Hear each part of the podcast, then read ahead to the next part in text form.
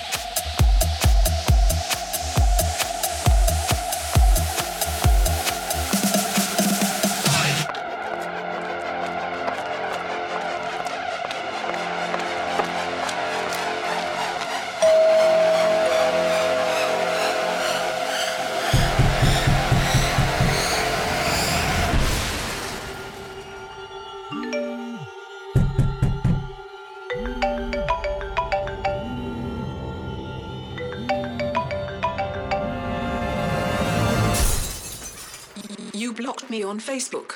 And now you're going to die.